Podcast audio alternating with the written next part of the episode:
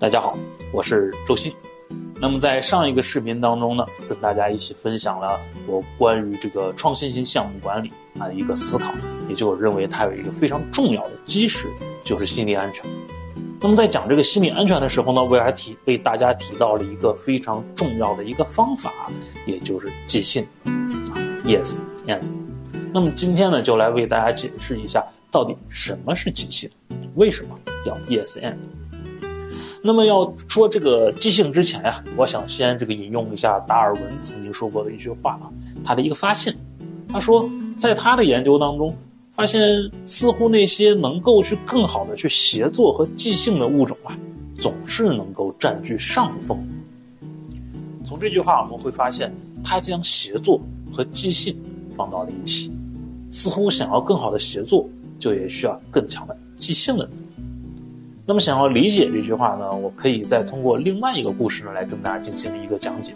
这是在《体验经济》这本书当中啊，他讲到的一句话，他会说，在如今的这个工作当中啊，每一个工作它都是一个大剧场，而其中的每一项业务呢，都是一个舞台，而业务当中的这些员工、职员，他们则是这个舞台上的演员，而我们的任务。就是在这场戏当中呢，去为我们的顾客去提供有价值的体验和独特的体验，而这些体验则为我们的顾客带来了价值。那么简单的来讲啊，就可以说我们的工作啊，它就是一场盛大的即兴表演。这里呢，想跟大家说明的是什么呢？想说明的是呀，在我们的工作当中，我们其实。就是在完成即兴的事情，为什么这么说？因为很多人会觉得，在工作甚至在生活当中，我为了更好的去保证一些事情，其实我会去做计划，啊，尤其是在工作当中啊，很多人是哎必须要写这个工作的计划、工作的日志，啊，那这样子我们的目的难道不就是去保证事情的确定性吗？但是我们翻过来想一想，在如今的工作当中我们。更多的开始从自我的一个协作啊，自我的一个问题的解决，转变成了与他人合作，要更多的去沟通啊，去处理一些事情。那么，只要我们的工作牵扯到了其他的一些人物存在，那么似乎这个事情就至少有一半变得不可控。因为啊，我们没法去保证别人的一言一行到底是什么样子。比如说，我安排了一场会议。那么我可以确定会议的时间，我可以确定会议的主题，但是对方到底会围绕这个会议表达什么，他的感受会是什么，他想达成什么样的结果，这些都不是我们能够预见得到。那么甚至这个会议的现场和准备会议的这个人，他到底会把这些事情到底做得如何，他又是如何去认为的呢？这些我们都没法做到百分百的。控制。所以说呢，从这些当中我们可以看到啊，只要我们的工作开始越来越多的和更多的人需要沟通和协作的时候，我们不可控制的事情也变得越来越多了。刚才说的百分之五十，可能还都是比较保守的一个数字。那么在面临这样子的一个情况下，我们到底要如何才能把工作开展的更好呢？这里我们就提到了一个词，叫即兴力。那么在解释即兴力之前呀，我想先通过谷歌这样一家哎以创新著称的公司，他们在自己的创新型团队啊组建成员的时候所看重的一些能力特质来说一说。那我们可以来看啊，在谷歌他们对于创新型团队的这个创建过程当中，他们看重成员的特质呢，总共有四条。第一条呢是说，要能够去做到随机应变。这一条比较好理解，因为我们既然是面向创新，或者是面向未知、面向可能有的变化，那么各种事情可能都会突如其来，啊，各种事情可能都会跟我们的预想不一样，那么随机应变是一条非常重要的能力特质。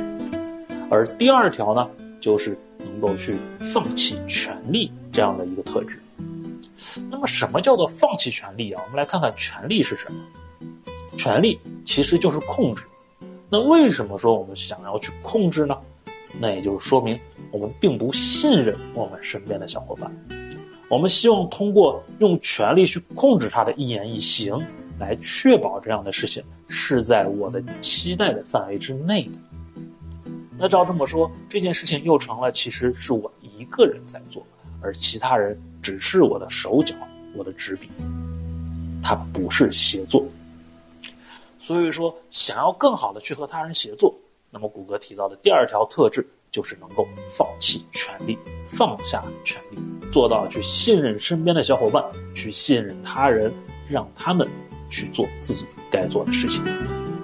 那么第三条呢？哎，跟权力比较接近，它指的是去搭建一个空间或者环境，来成就别人，让他人来做出贡献，而不是让我自己来唱独角戏。那这一条呢，也是在合作当中非常重要的一条特质啊。那么我们需要能够更多的去去包容别人啊，甚至呢是去成就别人，而不是总想着让我自己在这里唱个独角戏来拿走所有的聚光灯啊。那么这也是我们在合作当中非常重要的一条特质。那么最后一条呢，就是能够从失败当中去学习。因为啊，我们在这个面向未知的事情，尤其在管理一个创新型团队的时候，或者说在创新型项目当中去开展工作的时候，一定是会容易面临风险、面临错误的。那我们面对错误时的态度是什么样的呢？我们是担心，我们是恐惧，还是说大胆的去尝试啊，大胆的让错误发生，然后去从中学习？我们到底是怎样的姿态？还决定着我们在创新过程当中能够做得如何。所以说，以上这四点啊，可以看得到，它是谷歌在组建创新型团队时对于每一个成员所要求的四项基本特质。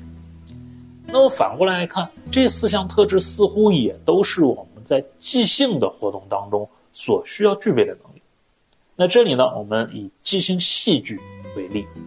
即兴戏剧呢，需要大家呢共同的来协作，在没有准备的情况下呢，来演出一出故事，而这个过程当中，我们没法去提前预判我的小伙伴会演些什么，也没法去提前商量我们要去表达一个什么样的故事。那这样的情况下，每个人都必须能够做到随机应变，随着故事当下所发生的一切。再来做出反应，我又该做些什么？那么第二条呢，就是放下权力，这也是一样的。在这个过程当中，我们不能为了让故事能够更好的去朝对的方向发展，而试图去控制身边的小伙伴，让他们去演指定的内容。因为在即兴戏剧当中，我们没有时间，也没有机会去要求我们身边的小伙伴，你要说这句话，你要做这件事儿。这一切都是由他来选择，并且做出的。所以，相应的第三条，我们要搭建一个环境去成就我们的小伙伴。这个呢，也是我们即兴戏剧当中非常重要的一个行为。也就是说，我们共同所营造的这个故事，营造这个环境的目的，是为了让更多的小伙伴能够把自己的想法放入其中，来成就它。那么第四条。也就是从失败中学习，那么这一条在即兴戏剧当中呢，指的就是我们不要去害怕这句话似乎会说错，因为如果说错了也是没有关系的，啊，说错了我们能够去通过 yes and 去把它合理化进去，因为你有你的小伙伴，你有你身边的朋友们。那么如果说我们这一次表达不够完美，那没有关系，我们完全可以再来一次。我们开展一个全新的故事，并且去反思刚刚的故事当中，我们带来了一个什么样的一个过程？哪里出现了一些小小的瑕疵？哪里出现了错误？我们又应该怎么做，能够更好？所以说，在即兴戏剧当中，刚刚谷歌所提到的这四个特能力特质也是非常重要的。甚至可以说，在即兴当中，我们可以更安全的、更加安心。更加放心的来练习和锻炼我们的这四条特质。好，那么因为时间关系呢，今天呢就先跟大家讲到这里。那么关于即兴呢和和即兴力，啊，它还有一些关键的原则，到底是什么？啊，这些原则我们到底该如何去做？这些原则又是如何去起作用的？那么就让我们在下一个视频当中，啊，来为大家继续讲解即兴力、即兴戏剧和它的即兴原则到底是如何来为我们的创新工作、创新团队管理来为我们的心理安全去提供帮助的。好，那让我们下一期视频再见吧。